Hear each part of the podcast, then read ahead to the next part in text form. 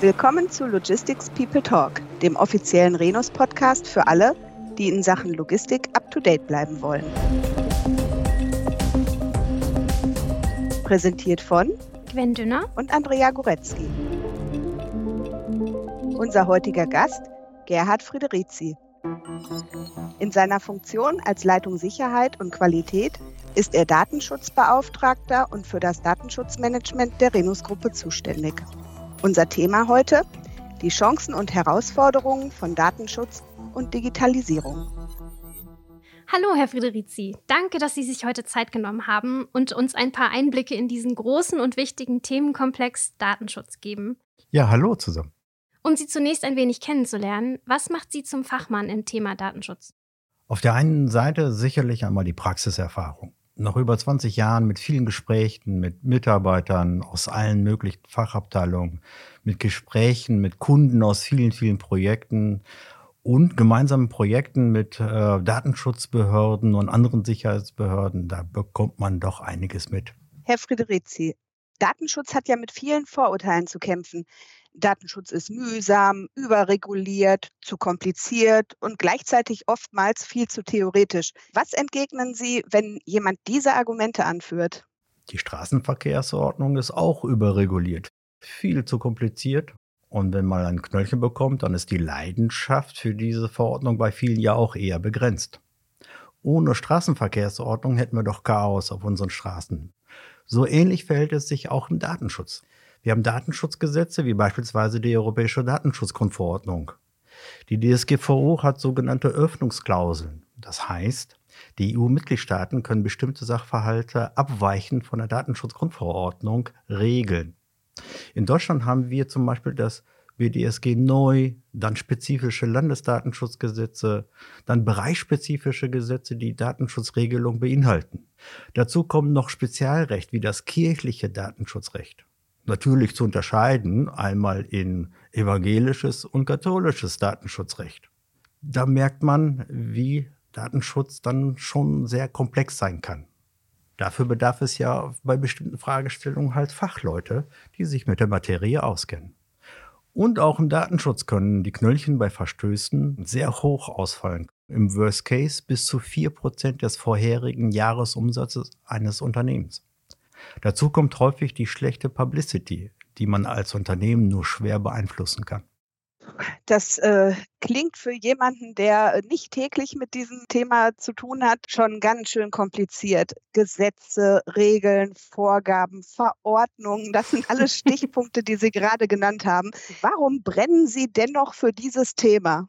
Hier geht es ja nicht nur darum, aufzuzeigen, was im Gesetz steht sondern auch häufig um lebensnahe Hilfestellungen. Das Thema ist also bei weitem nicht so trocken, wie man vermuten mag.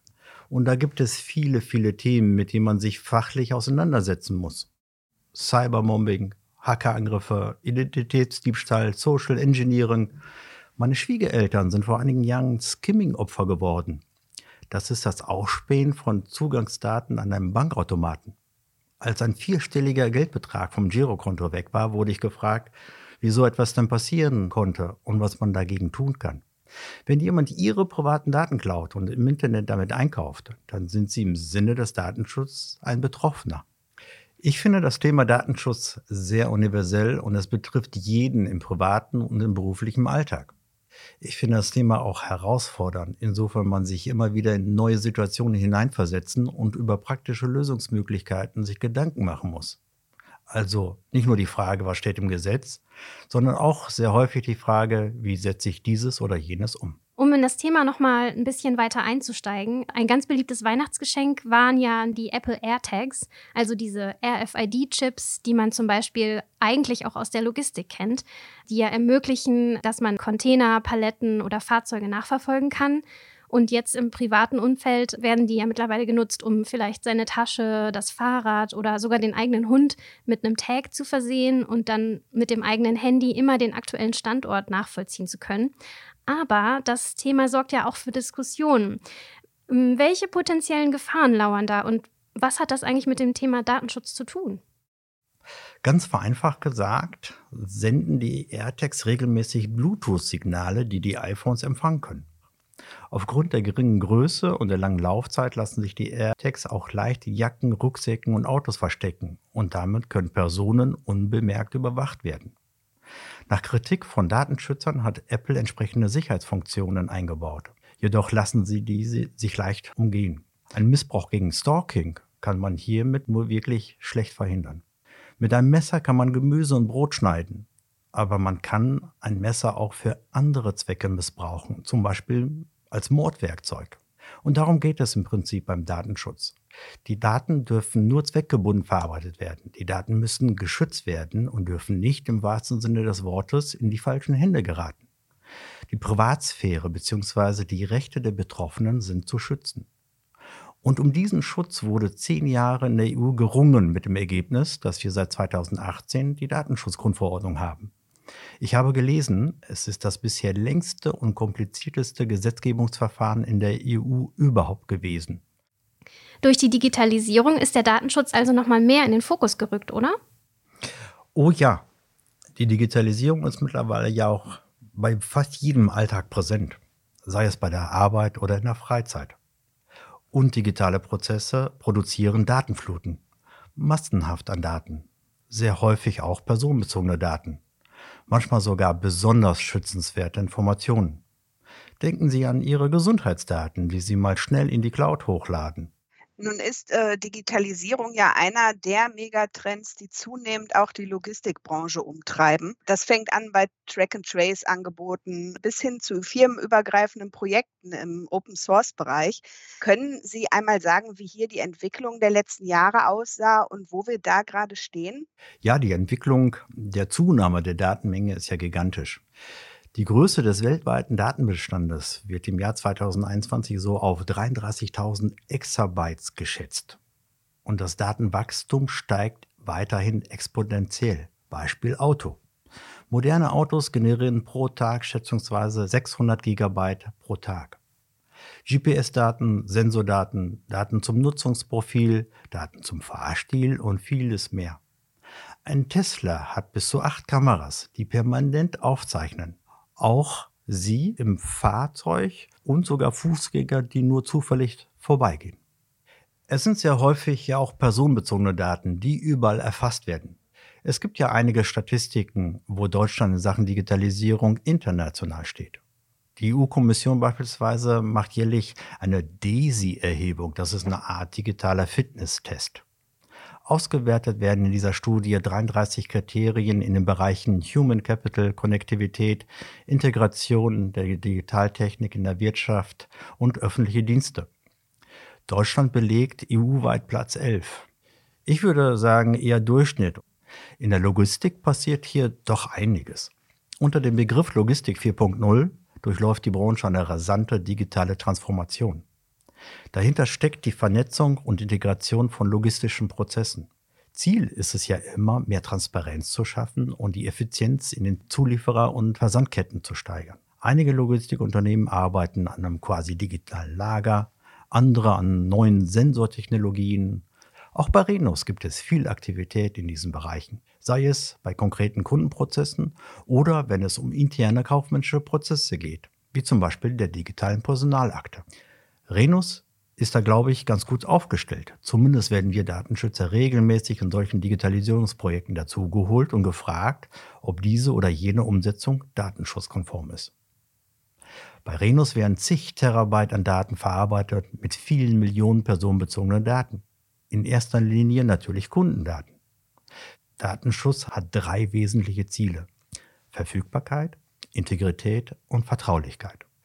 Der Datenschützer die Datenschützerin hat die Aufgabe, das Unternehmen, also die Verantwortlichen und alle anderen Beteiligten zu unterrichten, zu beraten, zu schulen und die Verarbeitungsprozesse zu überwachen und Hilfestellung für Datenschutzfolgenabschätzung zu geben.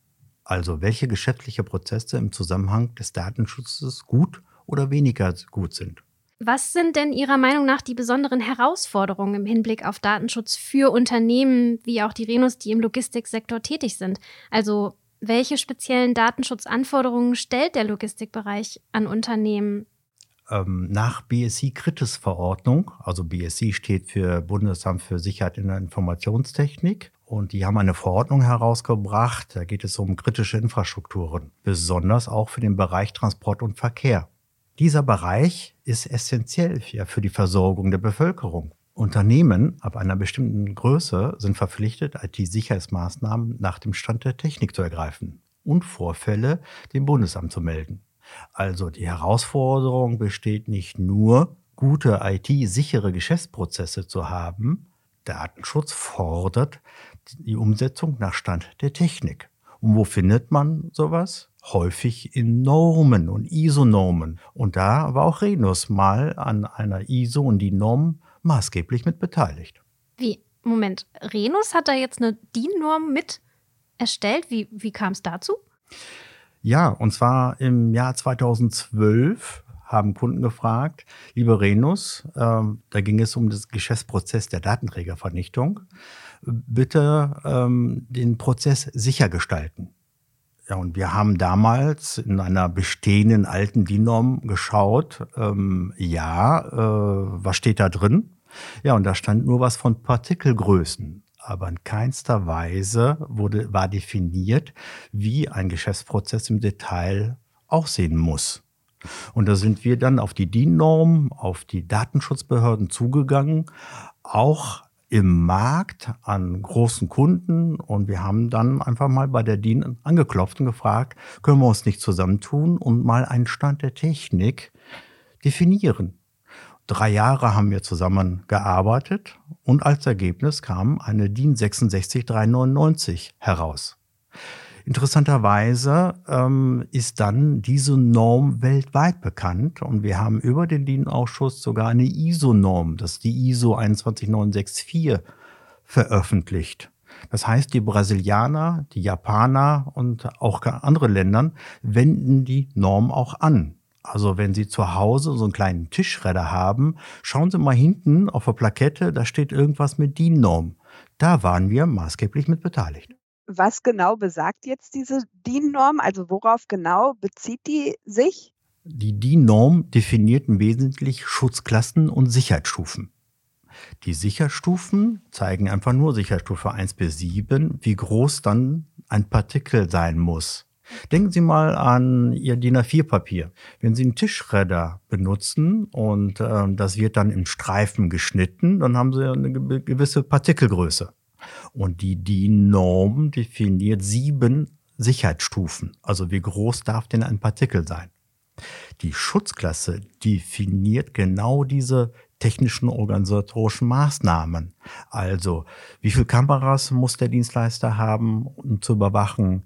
Wie muss der LKW ausgestattet sein? Wie müssen die Sicherheitsbehälter ausgestattet sein? Und so weiter und so fort. Und das Ganze ist standardisiert worden. Und hinter dem Schutzklasse 1, 2, 3 verbergen sich nichts anderes als eine gewisse Maßgabe an technischen organisatorischen Maßnahmen. Okay, das heißt, das gilt jetzt tatsächlich durch äh, über sämtliche Branchen hinweg weltweit. Wer äh, Datenträger vernichten möchte, muss im Prinzip dieser Norm entsprechen. Genau so. Das hilft uns Dienstleistern, uns Logistikern ja erheblich. Wir müssen nicht mehr diskutieren, ob der Zaun 1,80 Meter oder 1,20 Meter sein muss sondern die Dienstleistung beinhaltet einen Qualitätsstandard, welches umgesetzt werden muss. Das heißt, zwei Kreuze für die Sicherheit. Einmal für die Schutzklasse und einmal für die Sicherheitsstufe. Unseren Kunden sage ich, wenn der Dienstleister von Sicherheitsstufen oder Schutzklassen nichts versteht, dann sollte er sofort den nächsten Dienstleister wählen. Dieses Thema ist jetzt tatsächlich ein sehr übergreifendes. Gibt es denn auch wirklich spezielle Datenschutzanforderungen, die wirklich an Logistikunternehmen gerichtet sind? Also gibt es in diesem Bereich ganz spezielle Herausforderungen? Generell gilt es immer, einen Geschäftsprozess zu optimieren. In vielen Fällen ist die eigene Erbringung einer bestimmten Leistung ja nicht rentabel, sei es aus Mangel an eigener Technik oder aus eigenem Personal. Es macht für viele Unternehmen gar keinen Sinn, sich eigene große Archivräume für die Aufbewahrung von Dokumenten vorzuhalten oder spezielle Scanner für das eigene Projekt, meinetwegen für die digitale Personalakte zu besorgen oder gar spezielle Schredder für die Aktenvernichtung anzuschaffen. Die Datenschutzanforderungen an den Dienstleister sind ja immer sehr hoch. Der Wunsch besteht aber auch dahingehend, dass es weiterhin für den Kunden wirtschaftlich Sinn machen muss, einen bestimmten Prozess outzusourcen. Also das bedeutet, zum einen darf es nicht zu teuer sein, sodass es jetzt nicht wirtschaftlich ein Verlust wäre, das outzusourcen. Gleichzeitig ist es ein Vorteil für den Kunden, das outzusourcen, weil sich der Dienstleister vielleicht auch noch mal etwas genauer mit dem Thema beschäftigt, als wenn das Unternehmen das selbst machen muss, oder? Oh ja. Mal ein Beispiel bei der, von der Renus Data Office, der Sparte für die Aktenvernichtung. In einem gemeinsamen Projekt mit dem Fraunhofer Institut und der Deutschen Telekom wurde der digitale Füllstandssensor entwickelt, also quasi der sprechende Aktenbehälter. Der bisherige analoge Prozess beinhaltet viele Beteiligte mit vielen Schnittstellen. Zum Beispiel der Hausmeister, der den Behälter kontrolliert, ob er voll ist. Der Beauftragte, der den Auftrag auslöst. Der Sachbearbeiter, der die Leistungen abnimmt und auch die Rechnung freigibt in genau dieser Spannbreite bewegen sich die Dienstleister. Es muss alles super sicher sein, darf aber kaum was kosten. Und aus dieser Herausforderung heraus laufen Digitalisierungsprojekte, um hier spezifische Lösungen zu gestalten. Bleiben wir mal beim Beispiel der Renus Data Office. Der neue digitale Prozess ist automatisiert worden. Also der Sensor im Behälter stößt den Beauftragungsprozess direkt an. Die Disposition erhält den Auftrag über eine Webschnittstelle direkt im System und kann Fahrzeuge ohne Informationsverluste effizient disponieren.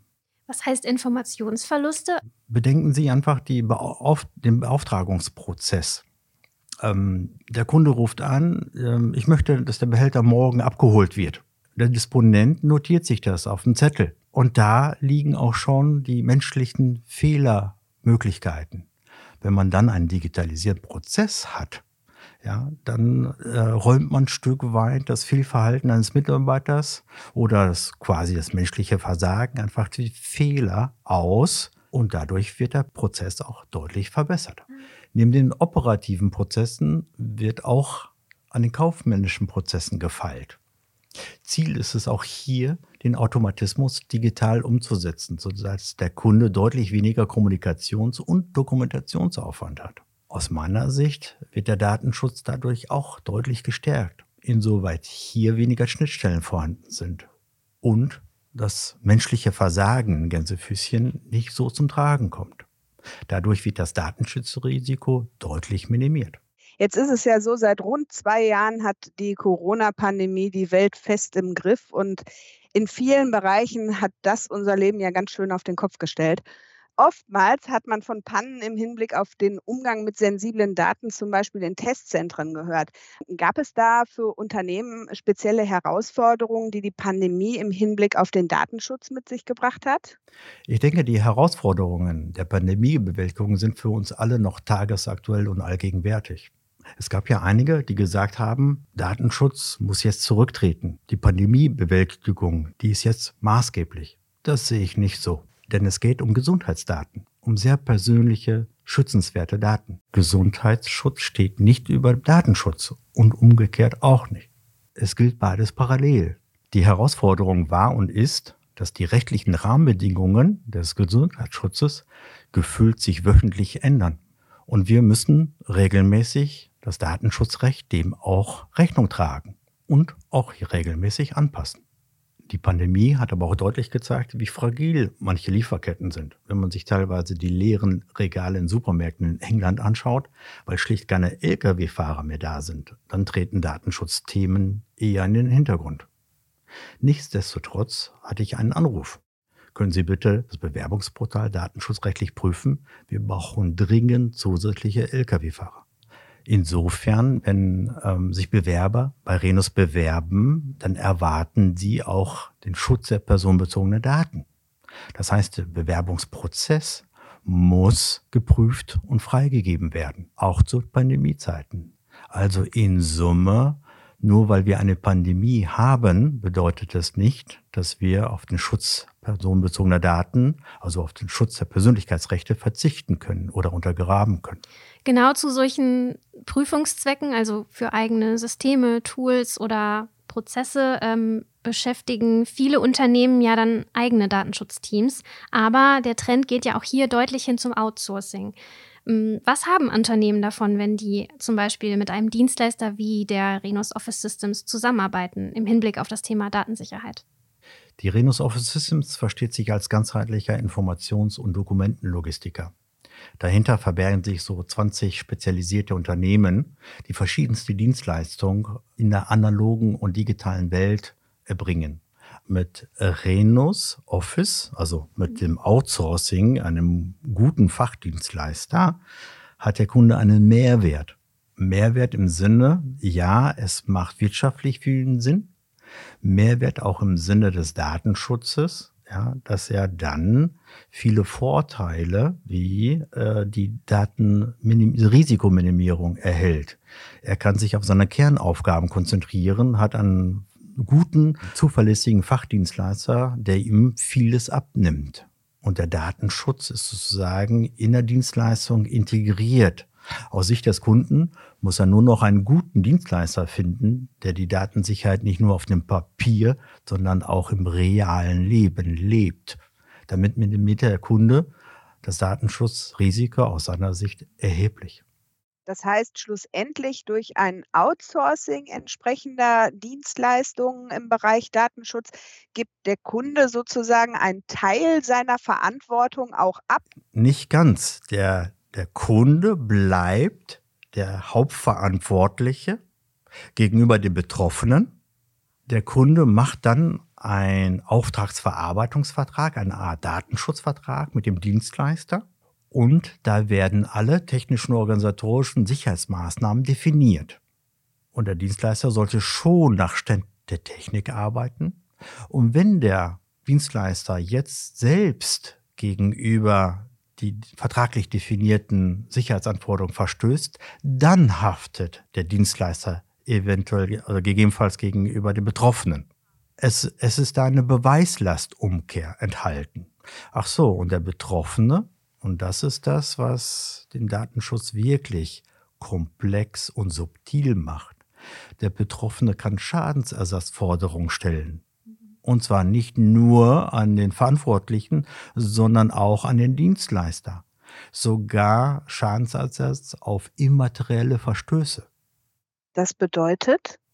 Das bedeutet, wenn jemand sich beim Dienstleister bei uns meldet und sagt, ähm, ihr habt äh, Schmu mit meinen personenbezogenen Daten gemacht, müssen wir als Verantwortliche, sprich das Unternehmen, nachweisen, dass es alles ordentlich vonstatten gegangen ist. Das heißt, wer hier nicht gut dokumentieren kann, dass der Fehler nicht bei der verantwortlichen Stelle oder beim Dienstleister ist, haftet man auch für immaterielle Schadensersätze. Das heißt schlussendlich, weil dieses Thema eben so komplex ist und damit dann auch entsprechend viele Kapazitäten in den Unternehmen binden würde, weil man sich da wirklich unheimlich tief in die Materie einarbeiten müsste, macht es eben Sinn, das an spezialisierte Unternehmen äh, rauszugeben, die schlussendlich da die Expertise mitbringen und eben auch die technischen Voraussetzungen. Genau. Der Outsourcing-Grad bei der Akten- und Datenträgervernichtung liegt meines Wissens in Deutschland so bei 80 Prozent. Und jetzt gilt es, wenn es ganz viele Dienstleister gibt, ja, dass man dann auf Standards zurückgreift und dadurch das Risiko und die Gefahrenpotenziale erheblich minimiert. Wenn man ein Unternehmen ist, meinetwegen mit 100 Mitarbeitern und man gibt dem Azubi die Personalakten, der soll das mal eben digitalisieren, dann vertraut man doch lieber einen Fachdienstleister, der die Vertraulichkeit auch wahrt. Also auch datenschutzrechtlich macht es häufig Sinn, jemand einem Fachdienstleister bestimmte Informationen anzuvertrauen. Wenn wir jetzt abschließend noch mal so einen Blick äh, in die Zukunft wagen, Herr Friederizi, was sind aus Ihrer Sicht denn so die Herausforderungen für den Datenschutz und das Thema Digitalisierung, die auf Unternehmen in den nächsten Jahren noch zukommen werden? Das ist ja der berühmte Blick in die Glaskugel. Ich fange mal aber nicht in der Zukunft, sondern lieber in der Vergangenheit ein. Nur ganz kurz. Vor dreieinhalbtausend Jahren, also zur Bronzezeit, gab es ja auch schon Fernhandelsbeziehungen da wurden Waren quer durch Europa transportiert. Und damals waren die Reisen auch gefährlich, begleitet von Wegelagerern und Banditen. Heute sind es die Daten, die in einem globalen Markt den höchsten Wert darstellen. Die wertvollsten Unternehmen, also die Amazons, Microsoft, die Facebooks, handeln ja ausschließlich mit personenbezogenen Daten. Die faire und einheitliche Regelung des Handels mit Daten und Informationen im globalen Markt ist eine der ganz großen Herausforderungen aus meiner Sicht. Eine weitere große, konkrete Herausforderung ist aus meiner Sicht, dass in den nächsten Jahren auch die Ausgestaltung des transatlantischen Datentransfers mit den USA definiert wird. Mehr und mehr Länder entwickeln aber auch eigene Datenschutzgesetze nach dem Vorbild der Datenschutzgrundverordnung. Warum? Weil auch der europäische Markt ja nicht ganz unbedeutend ist. Meiner Meinung nach sollte Datenschutz nicht als Wettbewerbsnachteil, sondern als Wettbewerbsvorteil zu verstehen sein. Das kann man im Grunde so ein bisschen vergleichen wie mit der Nachhaltigkeit in der Logistik. Früher wurde das sozusagen als Add-on oder als ja, Zusatz gesehen. Heutzutage ist Nachhaltigkeit ein Vorteil und wenn der in der gesamten Lieferkette durchgängig beachtet wird, dann ist das sozusagen die, die beste Grundvoraussetzung für dieses Logistikprodukt. Auf jeden Fall. Also entscheidend ist, gute Produkte zu haben. Und die Datensicherheit, Datenschutzkonformität in den Produkten muss einfach berücksichtigt werden. Wer das nicht macht, kann im Zweifelsfall auch Wettbewerbsnachteil haben, weil diese Produkte dann nicht mehr zugelassen sind.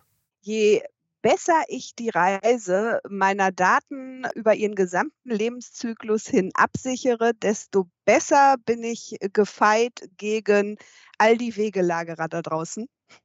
Ja, genau. Entscheidend ist ja die Absicherung des gesamten Prozesses, also von der Entstehung bis zur Löschung. Wenn man sich dann an Standards, an ISO und DIN-Normen orientiert, wenn man dann die technischen organisatorischen Maßnahmen gut im Griff hat, dann ist das Risiko vor Angriffen und vom Datenmissbrauch erheblicher geringer. Wer die Daten beherrschen kann, beherrscht sinngemäß wahrscheinlich auch sein Geschäft.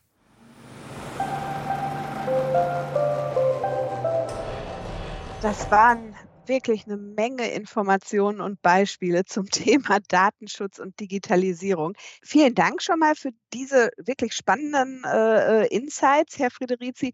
Vielleicht zum Abschluss äh, noch mal eine kleine Herausforderung für Sie. Wenn Sie das Thema Datenschutz in einem Satz zusammenfassen müssten, wie würde der dann lauten? Datenschutz ist wie frisches Gemüse. Jeden Tag ein bisschen davon das hält einen gesund und man ist fit für die Zukunft. Ich glaube, wir haben heute eine Menge von Ihnen gelernt. Und äh, ob man nun der, dem Digitalisierungstrend eher skeptisch oder sehr offen gegenübersteht, ich glaube, man kommt auf keinen Fall umhin, sich mit dem Thema Datenschutz zu beschäftigen, als Privatperson innerhalb des Unternehmens. Wir haben alle regelmäßig Schulungen dazu.